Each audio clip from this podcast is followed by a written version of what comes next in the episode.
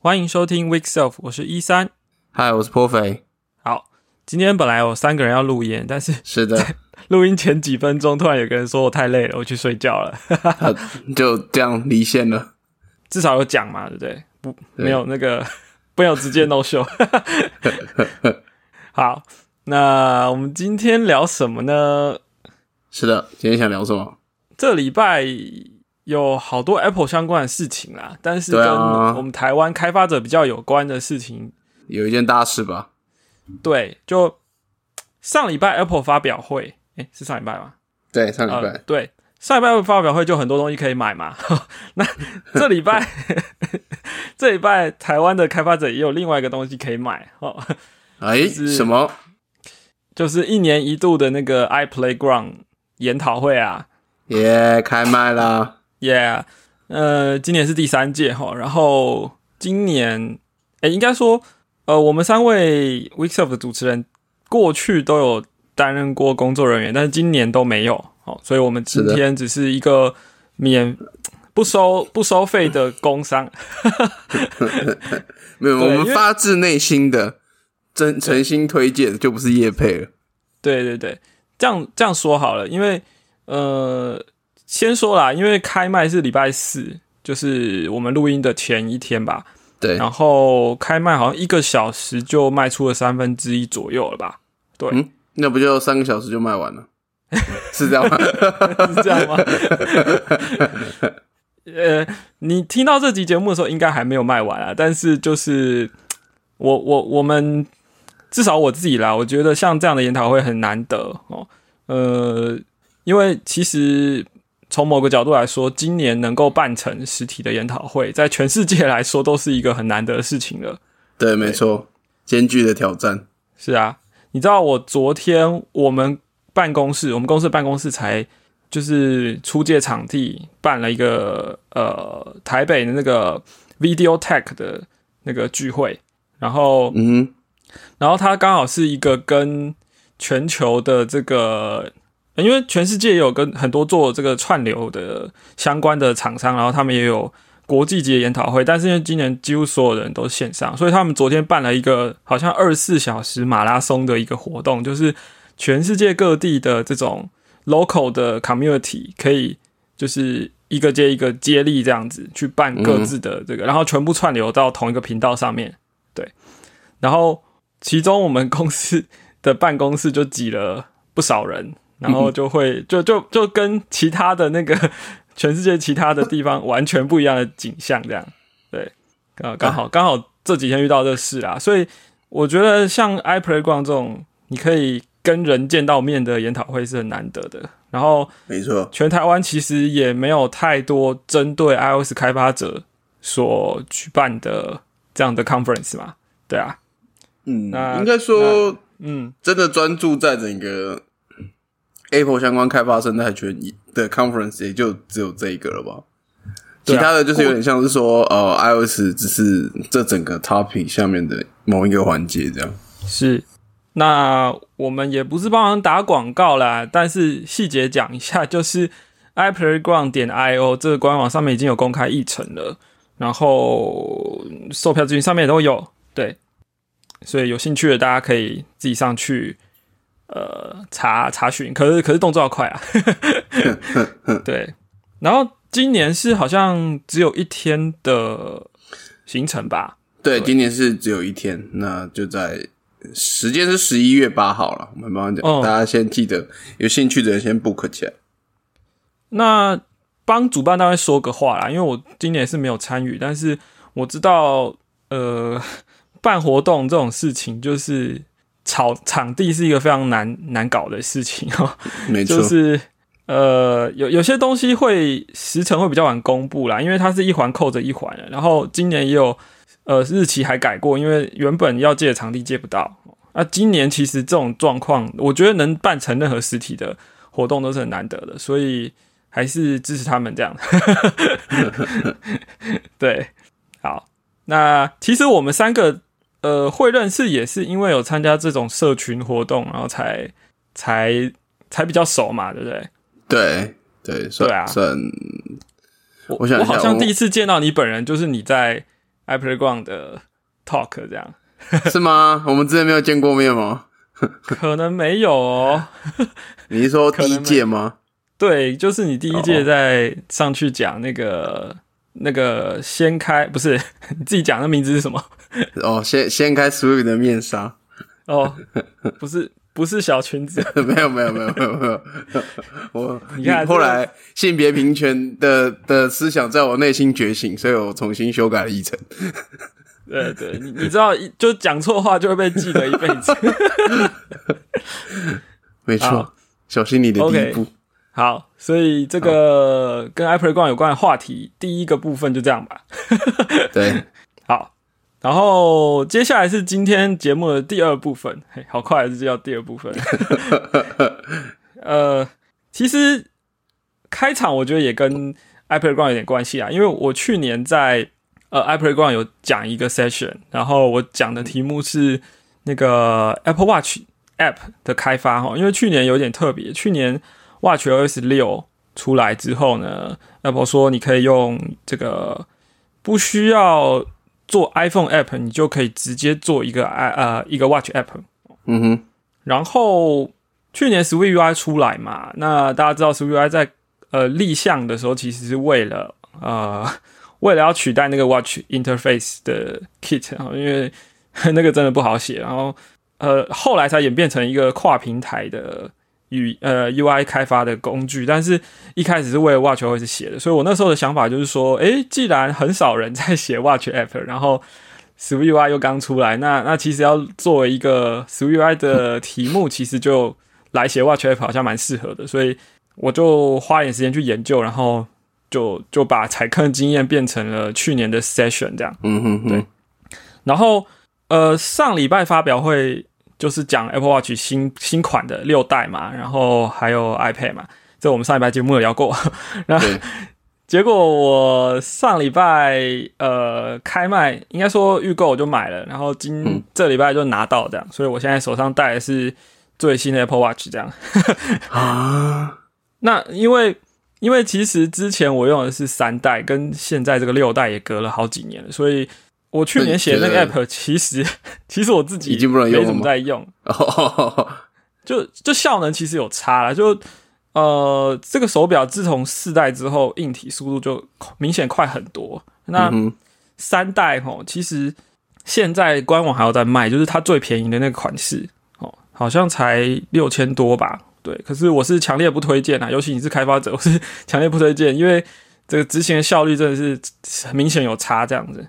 对，那所以我自己写的 app，我是到了 最近我才真的认真在用，这样就是那那那是一个类似番茄钟的 app，然后只是只是凤凤梨钟，对我我是做凤梨的主题，因为好好讲一下，因为因为去年 iPlay 逛有一个梗就是凤梨，呃，因为去年书吧，对，呃，去年邀了很多国外的讲者，然后。这个我们有一位主办单位的呃，应该说一位工作人员，他以前去参加 conference 去国外的时候，他会带着凤梨酥送给其他在研讨会认识的国外的这些参加者，作为一个国际交流嘛。好，那凤梨酥是很适合，很适合当小礼物嘛，对不对？因为这个体积啊，跟它的呃呃本土特色之类的哈。嗯嗯嗯，对。所以去年，呃，去年就是凤梨酥变成我们 iPlayground 的一个一个梗啊。对，那我我，所以我去年写的 App，我就把凤梨就本来是番茄钟嘛，就把它替换成凤梨这样子。对，嗯，好，那对，这是一个小小的趣闻。那呃，我为什么要讲这个 App？是因为我今天应该说我这几天在用嘛，然后我就发现有些小地方可以修改，然后我今天早上起床我就。打开这个 project，然后就开始改，然后发现一些 bug，然后就把它修掉。然后最后我在卡面的时候，我去写我的 change log 的时候，我发现，哎，我上一个版本的 release date 是二零一九年的九月二十五号，也就是正好是整整一年前吗？对，就是整整一年前这样子。对，所以蛮有趣的。然后，呃，所以我今天就把它弄一弄，然后最后就这个怎么讲？跟因为。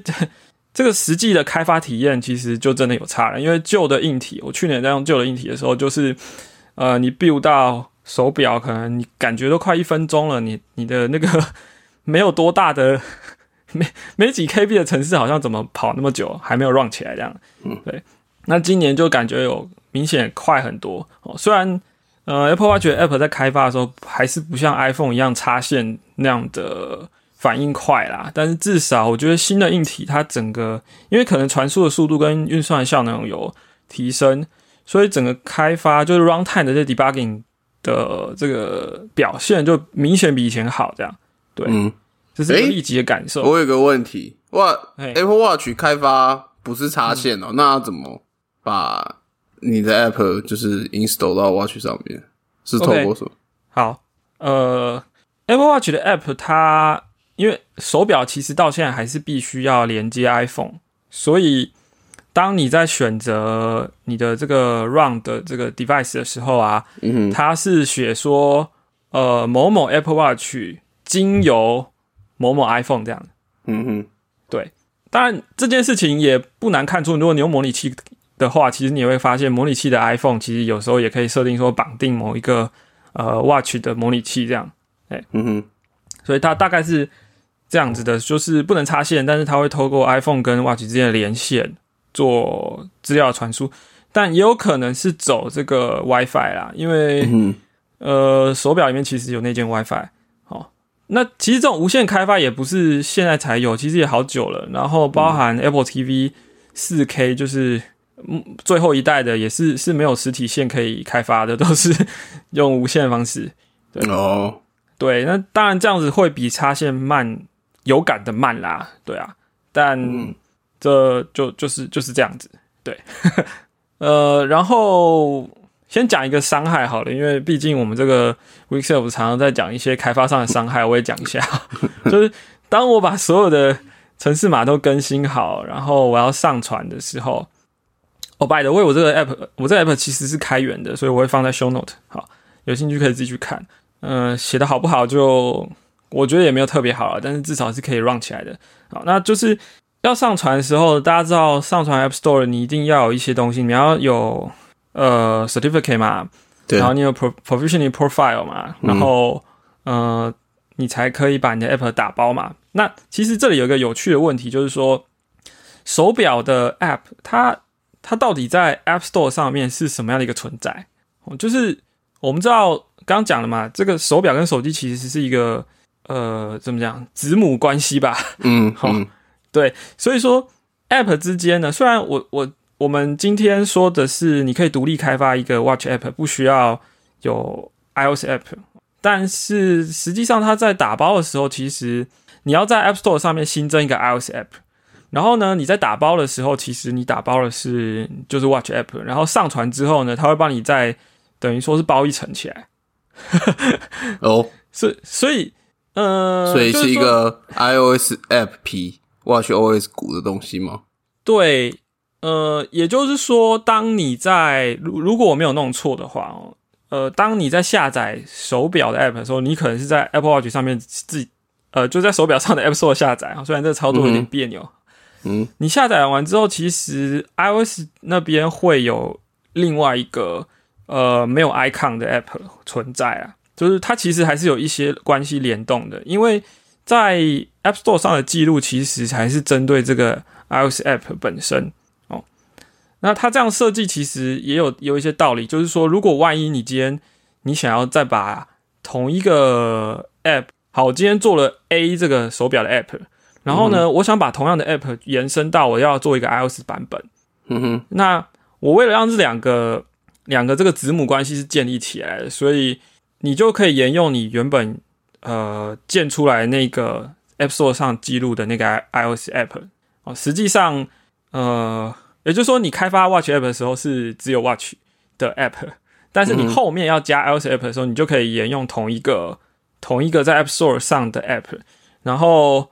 呃，因为大家知道，现在 App Store 其实可以在同一个呃 SKU 上面加 iOS 加 tvOS 加 Mac 的 App，哦，全部都可以用一个 Bundle ID，然后对于呃消费者来说都是同一份这样子，就同一份购买啦。对，嗯，对，所以有一点妙就是，手表的这个 app 其实文件上没有写很清楚，但是大概就是如如我上述的这个讲的这个样子。好，然后其实看似独立，却是不独立的存在。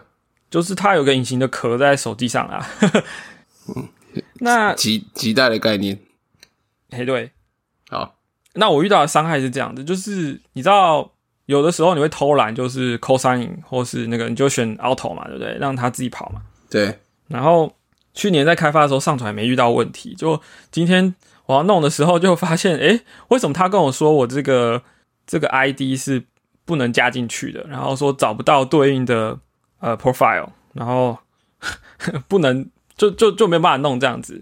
虽然它是 auto，嗯嗯呃，那为什么？然后呃，这样说好了，你知道，如果说你开发一个 iOS app 的话，你的 bundle ID 通常是 com 点你的公司名称点 app name 嘛，对不对？对，就是这样的结构嘛，就是 reverse domain 的一个结构，然后。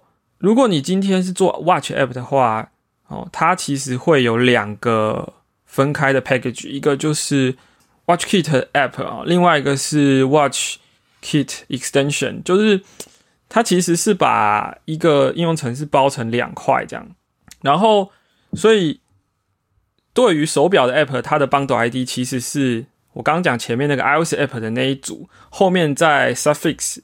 那个什么 Watch Kit Extension 这样之类的这样子，嗯哼，啊，或者是 Watch Kit App 啊，那所以说你在呃之前是正常的的情况下，你其实不用特别去注册后面这一段整段的这个呃整个帮手。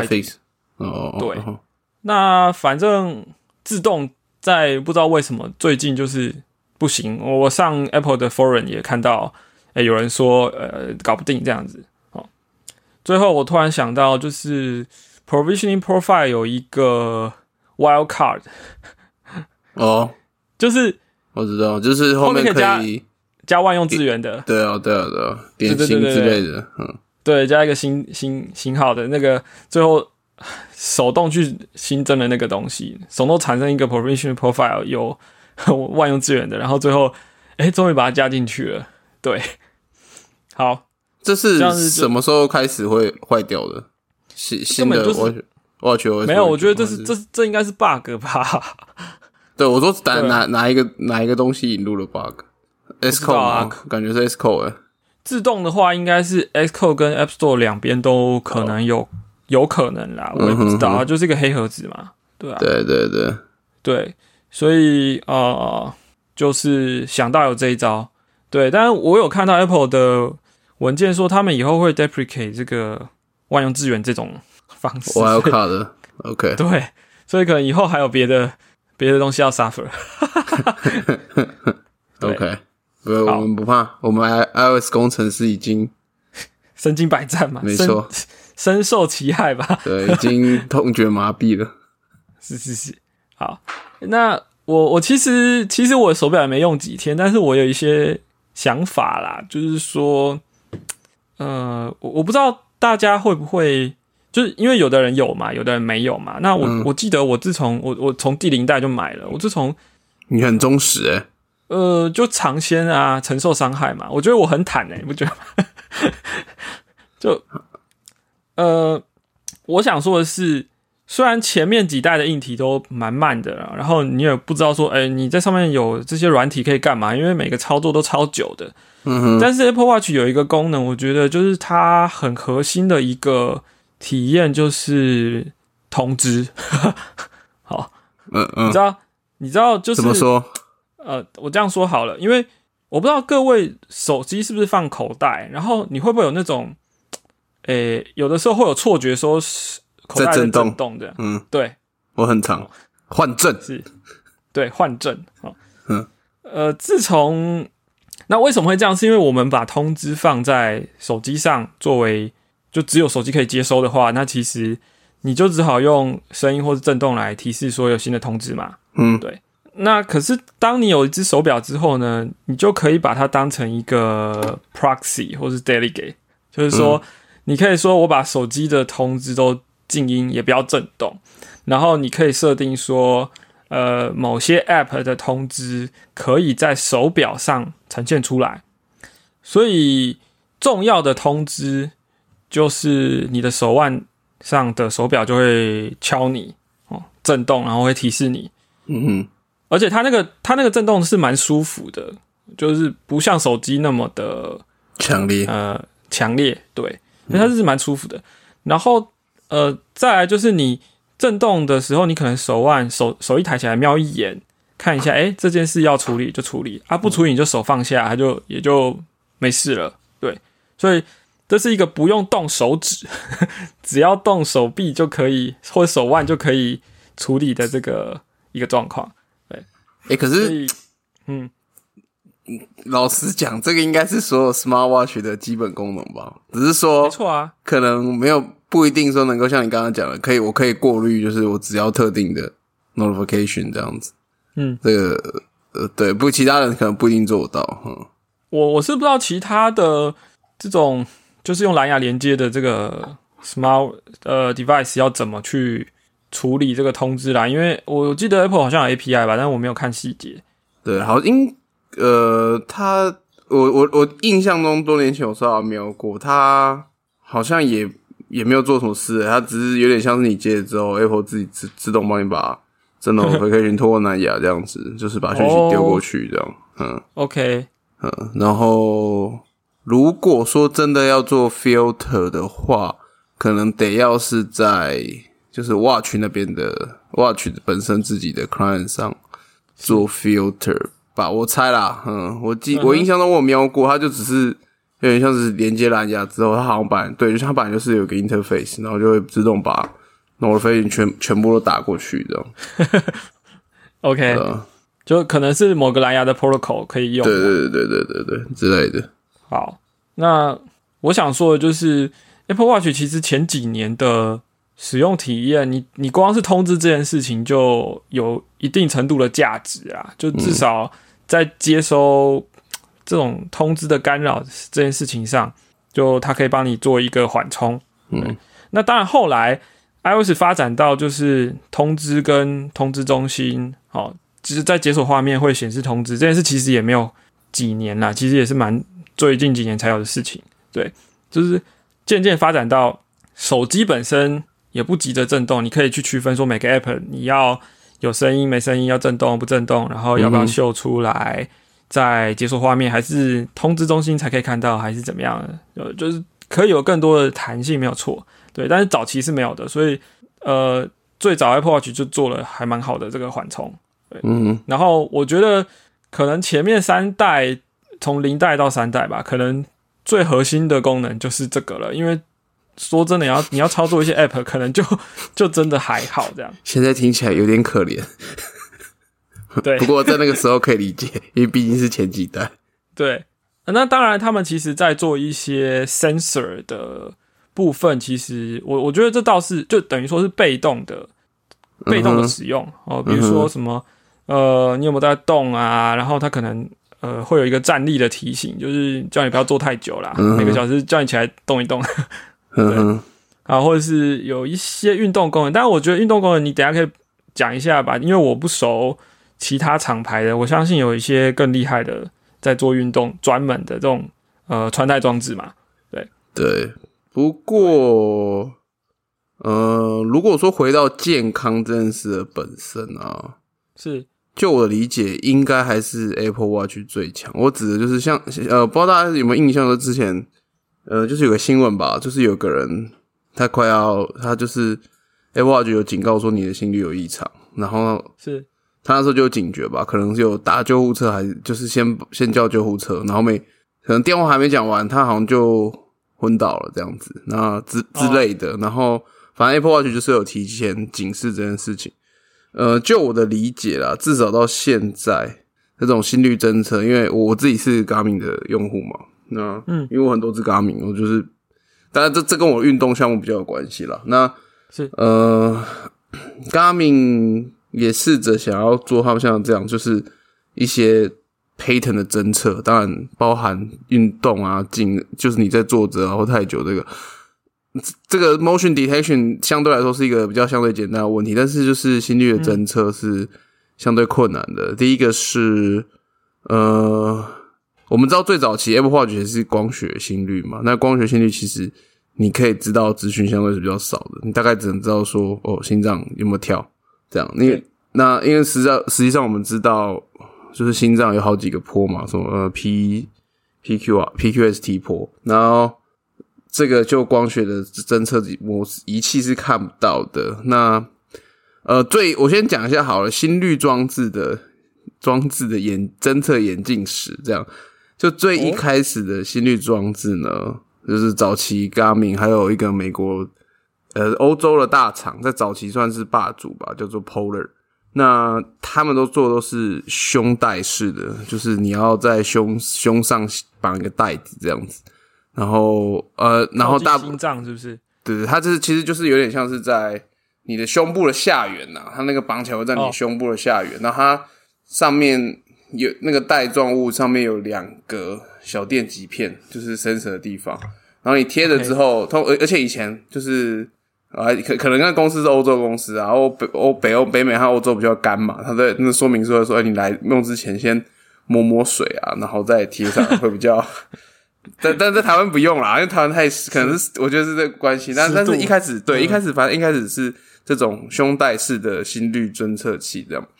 那这个东西很被大家诟病嘛，就是呃，就在就那时候我在练习的时候，周边的男性都对于在胸口上绑这东西感到非常的不适。然后 后后来就才演变出光学心率表这样子。那是光学一开始准度来说非常的糟糕。因为，因为光学原理就是它只是用某种波长，然后去去算是去打你的血管，然后看你血流的密度。嗯，你基本上原理是这样啦。那后面发展可能会有一些更进化的东西，但是原理大概就是看你的血流密度，然后去反正就去侦测说你现在是不是心脏跳了一下这样子。然后所以早期的光学的准确度非常的差。那原因就是，其实 Apple Watch 在前几一开始初代也有这个问题，因为。我随便讲一下哈，你既然是光学，那你可以想象嘛。如果说你今天手表，尤其手一开始所以前面几代会要求那种刚出来的时候，其实会跟你说，说明书上应该都会附说，你要手表要绑紧一点，你不能弄朗朗，然后有空格这样子，因为这都会影响它的准确度。那我甚至是游游泳啊，那时候如果你中间有水，就是有不同介质的时候，都会影响它这样子。那 Apple Watch 一开始也没有做的很好，但是在后来 Tune 这一块，呃，Apple Watch 是进展的非常的快。然后后来到现在，它有 ECG 嘛，对不对？那对，在那在这一点，其实就已经从硬体层面来看，已经大大超越了呃其他厂。但我现在讲健康，因为健康和呃运动训练，我觉得还是有一些本质上的区分啊。然后呃，当当当然也有一些共通的地方。然后再来就是我刚刚讲的，就是侦测 pattern 这件事情嘛。这件事情应该。Apple Watch 还是做的最好，Garmin 一直想要追上 Apple Watch 在侦测，就比如说心率异常啊，这种这种脚步，因为甚至他希望，因为他本如果 Garmin 本身是一个呃，他们跨足是运动以跨足运动用品来说嘛，所以他们当然可能也会希望说可以侦测你运动的状况这样子。那这件事 Apple 虽然没有做，但是至少心率 pattern 的 detection 这件事上面。我认为 Apple 可能还是现在世界上做最好的，但是从健康的角度来看，就是像我们刚刚讲的例子，其他公司未必有这个能力，只可能只有我刚刚讲的 Polar 吧，因为 Polar 它是我刚刚讲 Polar，它算是非常非常非常老牌的欧洲做心率装置的品牌，他们其实也是有长期配合的地方，这样子。他们可能也有机会啦，但是我认为从一般市售对一般使用者来看，其实 Apple Watch 上面搭载的这种健康监控应该是世界一流水准的。嗯，我如果我现在没有看答案哈，我没有小抄，呃，用脑中回想一下 Apple Watch 的跟健康有关的几个功能好了。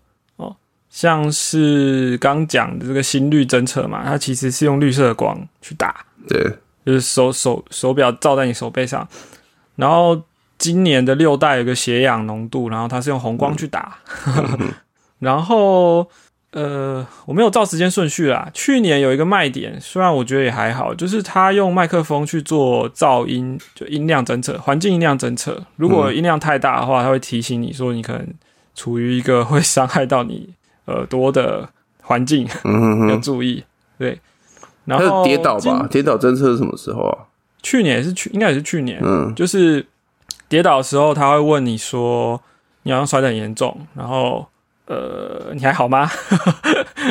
我记得是也是有个新闻啊，好像有个人去爬山摔下去，还是怎么样？然后是吗？我有点忘记了。其实新闻很多，因为因为其实他们每次在做 Apple Watch 的那个呃发表会，都会去补充一下，说世界各地真的有人因为这样而获救。对，比如说刚刚讲的跌倒，如果手表问你有没有事，啊，你真的没事，你就把它划掉嘛。嗯。可是如果你你你真的倒在那里没有动，过了一段时间，它会自动就会帮你求救了，可能打电话或什么的。嗯哼。对，这个。说到这个，就让我想到，呃，就是我我之前你不是有分享一篇，就是关于 Apple 在呃从它的 AI 技术来讲，就其实它是一个被虽然说大部分我们在讨论 AI 科技的大公司的时候，它不会是名列前茅，但是其实它是非常优秀和前进。其实我觉得它在这一块，我我可以说在这一块，它应该是真的做的非常的好，就是其他人要追上它，其实没有。是，都还有距离。其实你你对你刚刚讲说，呃，用因为我们说光学侦测这个心跳嘛，心率。其实我你刚才讲的时候，我就想说，对啊，这个东西其实是影像辨识嘛，那影像辨识它就要做处理，所以它应该用了很多 machine learning 的东西在跑。嗯，那这就牵扯到其实镜，当然光学跟镜头有关系，但是还有一个很重要，就是它运算能力，然后你要做的够够有效率又够省电。嗯嗯，对吧？这这是一点啊，这是两个阶段嘛。第一个是你收集资料的基本能东西能力，你要做够准嘛。那你后面对分析才有意义嘛。不然你收到的资料都是 一半是错，那你分析也没有意。再怎么样你也没，就是你进来东西是污染啊。你后面对算法怎么 Q？所以我觉得这两个阶段的事情。那当然，它前面现在已经非常成熟，这毋庸置疑。然后。我只是说，它第二个阶段就是我现在这些资料收进来，我可以透过这个资料去分析，说啊，你真的跌得很重，或是你现在心率非常有非常有健康状况的问题。那是这个也是做的非常的优秀啊，只是说大家不会注意到这件事而已。你知道最近 Amazon 也说他们要做类似的什么，就是运动或健康手环，然后它没有荧幕，然后他是说好像你可以。你可以甚至你可以用手机拍自己的身体的样子，然后他会帮你做分析什么的。但是它的处理方式是上传云端。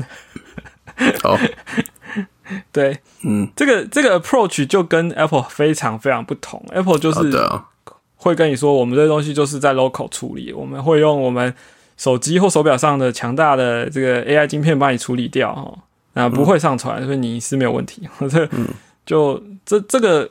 在这一点上面，就他们的呃取向就非常不一样。对，如果会，他一定会跟你先说啦。就像 Siri 设定的时候，他就问你说你要不要分享你的录音嘛？然后，但是他会有一个弹数，就是你的 data 怎么被使用，保存多久这样子。嗯，所以是还是 privacy first 的的的走向了。嗯，对。然后我最近在用手表嘛，然后。很有趣的一件事就是，我不确定哪一代开始硬体有，可能是前一代到现在啊。就 Watch 二十七这个系统呢，它有一个洗手侦测功能。哦，我有看到那个画面，听听说好像还不是很准，但但还蛮有趣的。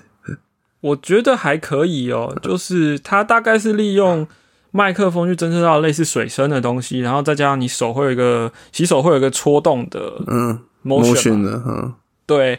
然后他可能过了，就是你这样子，大概几秒之后，他就会判断说：“哎，你可能在洗手。”然后这时候，你如果稍微侧眼看一下荧幕的话，它其实是是一个泡泡的数字在倒数。我有看到那个画面，所以它它这个功能的主要用意什么？就是提醒你洗手要要够久。OK OK，对，因因为其实因为疫情的关系嘛，所以 COVID nineteen feature，对，就是大家开始。重视说我们要做手部的清洁跟卫生嘛？那他刚好在这个时间点做了一个，诶，你要说这个事情很难吗？呃，不见得。可是我觉得对 Apple Watch 来说是相对容易的 feature，因为嗯哼，它可能硬体条件都已经相当成熟了，所以它加上去可能诶、并不是很嗯呃没有没有说一个很大的门槛，它就可以把它加上去这样。对，所以、对类似的功能其实应该会越来越多，我觉我觉得蛮有趣的。我我觉得它应该也是慢慢在铺路了。从这个，因为老实讲，这些问题就是我我以前稍微都有想过，但是呃，我觉得就比如说，就一个单一的讯号源，然后想要去理解说真实世界人的活动的形式，或者理解这整个所有的资讯，其实很不容易。你很容易。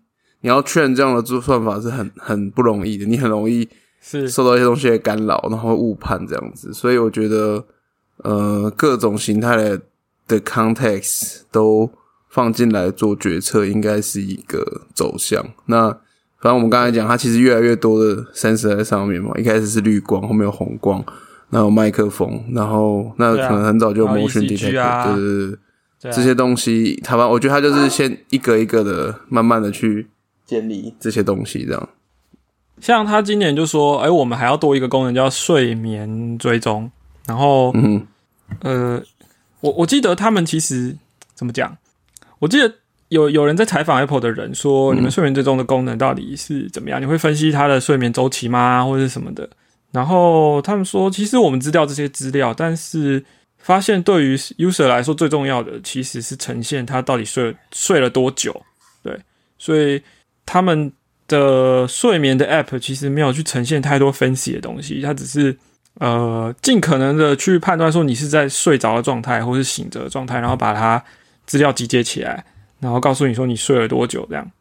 哦，那当然，第三方的开发者可以利用它的这些 data，也是可以可以可以另外的计算方式啊。像很多 Apple Watch 的使用者都有都有用 Auto Sleep 这个 app，就是嗯哼，它等于是把那些资料收起来之后，用它自己的演算法去判断说你到底是睡着还是起来。它所以它加起来的数字可能会跟呃 Apple 自己内建的那个可能会有点落差。对啊，我这边就有个问题了。那如果要使用这个 app 的话，睡觉的时候要带 Apple Watch 吗？对啊，没错。那那什么时候充电？呃，好，这个问题其实没有，应该说对我来说啦，因为我自己，呃，我先撇除掉我有两只，其实不止两只，我先撇除掉两只 Apple Watch 可以交换带这种情况。好，其实呃，它充电其实也没有说很久，你基本上你如果早上起床哦，比如说你可能起来刷个牙或什么的，这种时间其实你是不需要手表，所以呃，我觉得两个时间蛮适合，一个是洗澡的时候你是可以不用戴手表 啊，另外一个时间是呃早上起床到快要出门前，你可能在吃早餐的时候不需要它，嗯哼，对所以这个加起来可能有半小时的时间，其实已经可以充到一定程度了。嗯哼。诶，现在 Apple Watch 充饱大概，就你日日常使用大概可以撑多久？日常使用哦，嗯其实就是我没有仔细算呢，应该说吗？还是两天？你到晚上回到家可能还有三四十趴吧。哦，OK，对啊，嗯那所以因因为我其实也不是一个每天把它充饱电在用的情况，其实、嗯对，因为你知道大家知道锂电池的这个充电其实前八十趴是比较快的，对，对，所以其实像这一代比之前充电快的时候，你要全充满一个半小时，以前可能要两个半小时啦。哦，这一代要更快一点，但重点是我们其实不不见得会一直放在那边把它充到满，我们可能充到八十趴，你可能就会就可以就就可能就拿起来了。对，嗯哼，那呃，Apple 在做睡眠追踪这件事情，它也可以设定提醒，就是说它因为它大概知道你什么时候要睡觉，所以它会提前提醒你说你现在手表的电力不够，你可能先去充电，这样子你睡觉前带的话就就就会有足够的电量这样。嗯哼哼，但呃，其实很有趣的是，Apple 对于电量的控制啊，他们其实呃一直都有自己的目标，这样。就是我们 user 会觉得说啊，我我希望我的手机可以用三天，或是手表可以用一个礼拜之类的，对吧？嗯哼，有时候会有这种想法，对。可是他们一直把电量控制在他们觉得，像比如说 iPad 从第一代到现在，就一直都跟你说它可以是用十个小时，嗯。然后 i iPhone 可能是呃，iPhone 不一定啦，因为尺寸不一样，那个那个电池差太多了。对，但是手表它大概也都是跟你说，可能如果没记错，它可能说连续使用十八个小时之类的。对，而且它十八个小时是包含操作蛮多的东西，可能甚至拿来听音乐，或者说嗯呃执行一些程式之类的。对，所以嗯。电量，我觉得这个真的用起来，你才知道大概是怎么样的一个节奏啦。对，OK。那其实我今天会想讲 Apple Watch，是因为，嗯，虽然我才用几天新新的这一代，我才用几天，但是我有一种感觉就是说，其实很多小东西，嗯，你实在是不需要把手机打开。对，就以前我们对你来说是怎么样？是呃，我我举个例子好了。比如说，我很喜欢用一个代办事项软件叫 Things，嗯哼，然后它就有 Mac 版、有 iOS 版，也有 Watch 版，然后它 Watch App 也做的算不错。就是像你在处理我在处理代办事项的时候，我可能是在电脑上去新增这些这些东西哦。那以前我可能得在手表呃不是，以前我可能得在手机上去就是啊 check check 这些 list，嗯，的 item。可是这件事情在手表上操作其实算是很容易的。对，就是我们在手机上操作的，其实是已经有一点呃，有一点分量的工作。比如说，有时候其实你可以在手机上直接跟人家讨论重要的事情嘛，对不对？比如说打字或者是传传一些东西。对，那可是如果你有一些日常生活的管理或什么的，你其实可以在手表上完成。比如说，啊，我举例好了，我我现在会用手表去控制我家的一些电器，因为它其实跟 HomeKit 或者说一些呃 IoT 的东西是可以整合的，对。虽然它其实还是从从 iPhone 去控制啦，对。可是至少我不用把手机拿起来，我在手表上可以操作。嗯，对。就是一些高重复性的工作。那其实说，因为手机拿出来等于是哦，你可能要从口袋哪里掏出来，然后解锁，然后进到那个 App，然后甚至可能还要进到那个。选单画面才有办法进行操作，可是手表话，呃，可能通常它就是已经针对这些最最重要的画面，就是你就直接进去，然后就到那边，然后你就可以操作这样。对啊，嗯，像我平常都有在听 podcast，然后尤其是我骑车的时候会听，嗯哼，那因为都会戴口罩，所以其实我每次会处于一个很尴尬的情况，就是我要拿出。我先戴了口罩，然后我手机才拿起来，要要播放，然后变成变成我要把口罩拉下来之类的，或者要要要要要打密码，我才可以解那个 Face ID 嘛。嗯哼。然后，可是我现在改成用手表去控制它的时候，就很相对很容易了。嗯哼哼。对，就就我可能设定好某个 playlist，所以它按两下，它就会自己开始播。那我当然我耳机早就戴好了，所以嗯，我觉得有一些。应应该这样讲，我们我们现在这个生活已经是非常的数位化了，有太多的装置，所以其实每一个工呃每一个装置，它可以其实细分到做不同的事情，很精确的做不同的事情。对，比如说我们滑推特，我们就会可能在手机上会比较舒适。对，没错。啊，我们可能打字可能在手机或是在电脑上比较舒适。那 Apple Watch 绝对不是一个适合输入的装置。对，嗯。可是，可是他，比如说你要做呃完成一些东西，或是检查呃，比如说你检查今天外面有没有下雨或气温怎么样啊，其实它就会很方便。嗯，对，我认同了。check to do list 的这种东西，的确是手表会简单很多。对，但如果要新增的话，你就会觉得有点嗯，就可能你要先安排好会比较好顺一点。哦，对，因为就是可能要输入了嘛。可是，或者你要用嘴巴讲啊，对啊。所以，我我觉得其实也也每个人的需求不一样，但是对于某些人来说，其实他可以在不同的装置找到适用的场景。然后，我们每天生活很忙碌，但是在不同的时间不会有不同的场景适用于不同的装置。那这样，他们加起来就有各自有各自适合的呃时间或是价值。这样，嗯哼，对。但这个 p o c k e t 并不是在卖 Apple 的产品，所以。我只是，我只是要使用心得分享。对我从我从零代用到现在，我觉得它跟其他的手机不包含之前我们有聊过 iPad，其实每一个装置它适用的范围都不太一样。嗯哼，对啊。然后我现在的想法就是说，哎，我可不可以少用一点手机？除了上班要开发以外，好，除此之外，我可不可以少用一点手机？我可能在电脑上先设定好一些东西，然后呢，我用手表做确认，然后可以少用一点手机，这样。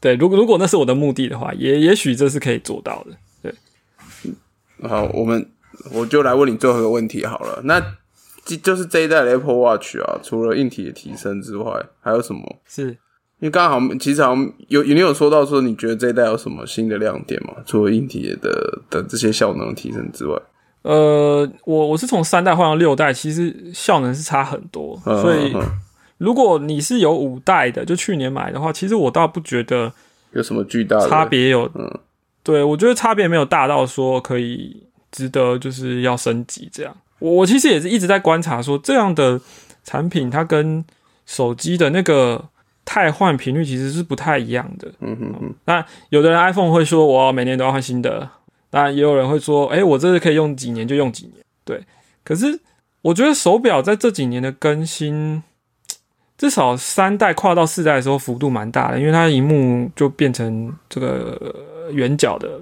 然后嗯哼，然后后面越加越多 sensor 嘛，ECG 啦，哦，然后这次这次加的是血氧侦测啦，嗯哼，但呃，反正我觉得如果你是三代以下的话，换到现在的是蛮不错的。可是如果你是四或五的话，我觉得可能还好吧。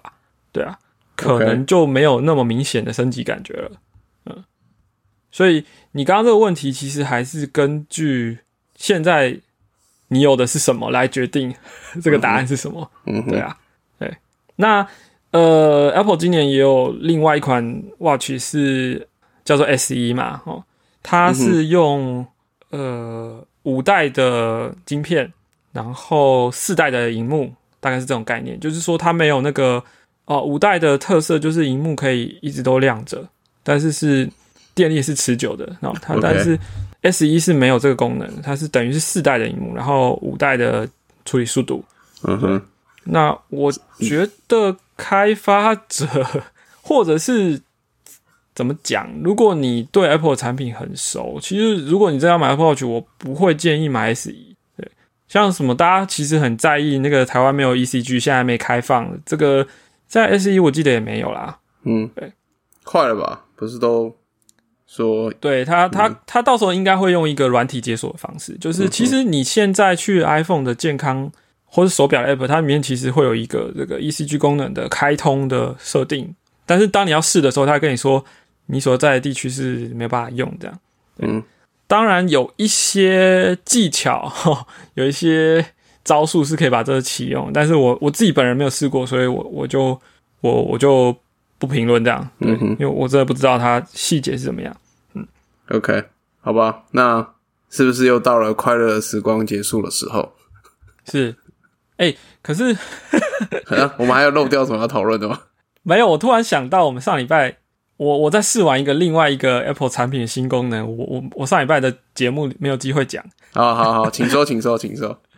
好，我们进入突然进入这个第三个第三个部分哦第三部，对对对，就就是上礼拜随着发表会前后那个时间，呃，应该是之前一点点，就是呃 AirPods Pro 哦，之前在 WDC 就讲了一个新功能，两个新功能，嗯哼，就在九月发表会之前一两天开通了。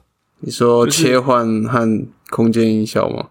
对呃，空间音效跟自动切换，好，嗯哼，那这功能仅限于 AirPods Pro，而且它呃，你需要你的 iOS 装置是十四，嗯哼，呃，然后它它是怎么样的功能？我们先讲空间音效好了，就是虽然大家可能在 WDC 就有看到了，但我我觉得可以实际描述一下那个感受，嗯，就就是呃，大家知道 AirPods 是戴在诶诶、诶要 Pro 才可以哈，AirPods Pro 是戴在左右耳分开嘛，对不对？嗯，那当你在用这个看影片或声音，就是有声音的来源的时候，其实，在本来的设计上，它就是左右声道。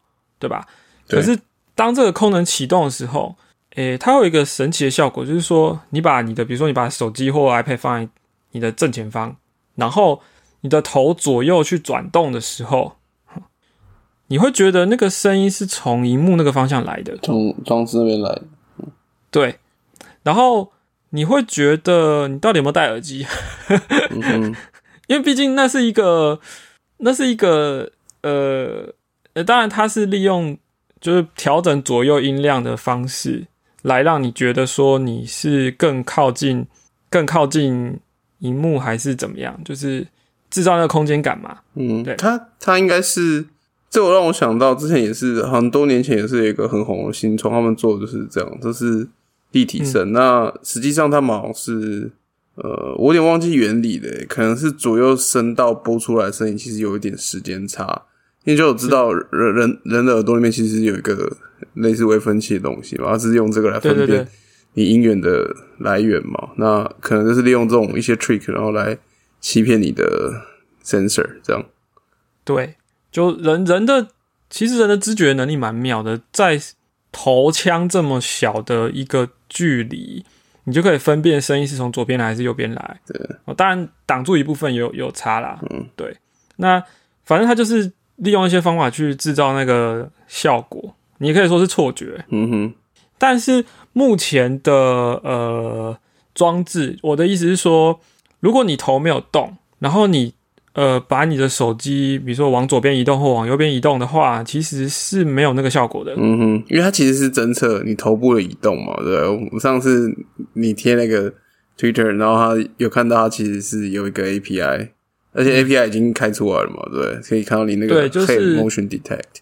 没错，就是呃，Core Motion 有一个 Headphone Motion 的 API，就是你有兴趣的话，你也可以去玩，说用用呃耳机的呃转动或位置来来来、来做一些事情，我觉得这做游戏感觉真的很 powerful 啊，就是有些好像蛮好玩的。对啊，你可能可以利用听音，然后知道你发生事情啊或什么。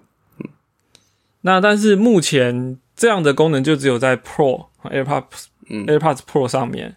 对，嗯可能以后 Apple 会把耳机这些比较进阶的功能逐渐下放啊，普及到所有的无线耳机款式嘛，他们可能会越出越多，对啊。但目前就只有 Pro 才有。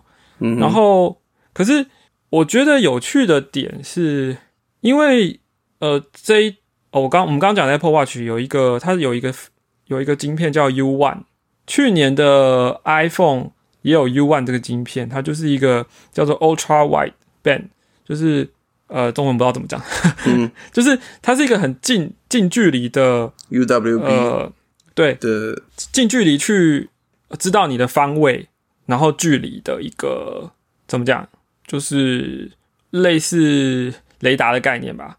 对，那呃，我记得今年 WDC 也有也有在也有也有讲说这个 UWB 它的 API，就是你可以做那个 nearby device 的一些事情，比如说你可以把两只手机靠近啊，或者说什么，它它它就可以知道说两只手机距离多近，然后方位是怎么样。对，那今年手表有多了这个晶片，然后也许 我不知道这个东西到底要吃多少电量，可是也许 以后的 AirPods 上面也会有。那这个效果，当然手机上也有的话，那这个效果可能就会更好，就是 你手头不动，但是手机动的时候呢，也可以制造那个哦空间音效。对，，OK，对我猜啦，就是他们，我你其实很难知道说 Apple 为什么要塞这些晶片，然后它它到底在在在干嘛？嗯哼哼，但那那我猜想以后除了呃除了用这个 motion sensor 以外，可能加上这个这一这一个东西。嗯哼，对。然后我我听个朋友说，他就是有试着用 AirPod Pro 来看他的家里的 Apple TV 上面的 TV Plus 嘛，然后一开始听的时候吓一跳，以为是听电视的音响，但是其实他是用 AirPods Pro 这样。是，说到 Apple TV，其实对这个功能目前好像只有在 Apple TV App 里面的这个影视才有。嗯哼哼，对。而且就就 TV 是适合啊，因为 TV 不会移动啊，通常你不会移动它，你不会那么快看到不是我说的破绽。不是我的意思是说，TV App 就是 iPhone 上的 TV App。对，讲 Apple TV，大家都在想说它到底在讲硬体还是软体还是服务。啊，我们要赶快收尾，赶快讲最后一个，就是那个诶，自动切换，自动切换，自动切换。好，自动切换就很有趣了。它开发者不需要做任何事情，应该说。开发者本来在做这个声音的使用，就会用这个 Audio Session 嘛，嗯，A A V Audio Session，嗯哼。然后，当你带了 AirPods Pro 最新有最新韧体的时候，你的比如说你有一只 iPhone 跟 iPad，嗯，那当你拿起 iPhone 的时候，它就会跟你说，就解锁的时候，它就跟你说，这只 iPhone 连到那个 AirPods AirPods Pro 哦。然后，当你拿起 iPad 的时候，它会跟你说，这只 iPad 有连到 AirPods Pro 哦。解锁的时候会跟你讲一下，嗯，呃，那它其实是在提示你说，虽然你现在播放的可能不是在这台装置，可是它其实也连线到了。好，所以比如说，假设我今天我在 iPhone 上播 Podcast，嗯哼，播到我的耳机上，然后呢，当我拿起 iPad，我想要看电影的时候呢，我按下播放的时候，这个时候声音跟连接就会转到 iPad 来，然后我 iPhone 上那个 Pocket 就会暂停。可是这个真不用 App 的资源吗？我有点好奇。不用。那如果说我今天是播一个 Web Page 里面的音档，这个也会被暂停吗？呃，我没有试过网页上的影片，但是我试了一些 App 之后，我的感受应该说我的猜想就是，它就是用 Audio Session。OK。所以只要你那那其实网页的那个影片也是底层也是用 Audio Session 的，所以只要你是用 Audio Session 播影片。播播声音的话啦，对，它就会自动帮你转过去，嗯哼哼，然后在另外一边就会自己把你暂停掉，对。然后我自己就是，比如说我用不同的 app 做切换，就两边根本就不需要是同一个 app，你就可以来回这样播，然后它就会自己换到那边去。哦，对，蛮酷的。只要它真的是没有没有失准的话，应该是很好用。失准就会悲剧，失准就会就会声音就跑出来。但但它真的有。就是当它 work 的时候，真的有那种无缝接轨的感觉。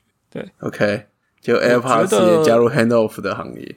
哎，我觉得它比 Handoff 还要厉害，因为 Handoff 其实有的时候还要那边等。哦，对了，嗯，Handoff 的原理其实应该是 WiFi，呃，蓝牙先 Hand Handshake，然后最后传资料可能是走网络或是 WiFi，所以有的时候有点慢。嗯哼，对。可是 AirPods 它可能。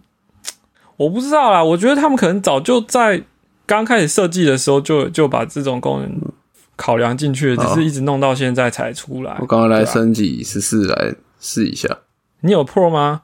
我我老婆有偷用她的，趁她睡觉的时候。OK，所以我我觉得这个怎么讲？所以你你如果你是买 AirPods Pro 的 user，你等。就是最近这样升级上去，你应该会觉得蛮惊喜的。就是，诶，有这样的功能，对，那可以想见未来他们会应该还会端出更多有趣的东西。对，至少我觉得，啊，空间可能就是一个噱头啊。我不觉得，我我不确定是不是每个人都会喜欢，但我觉得这种自动切换是真的有蛮实用的。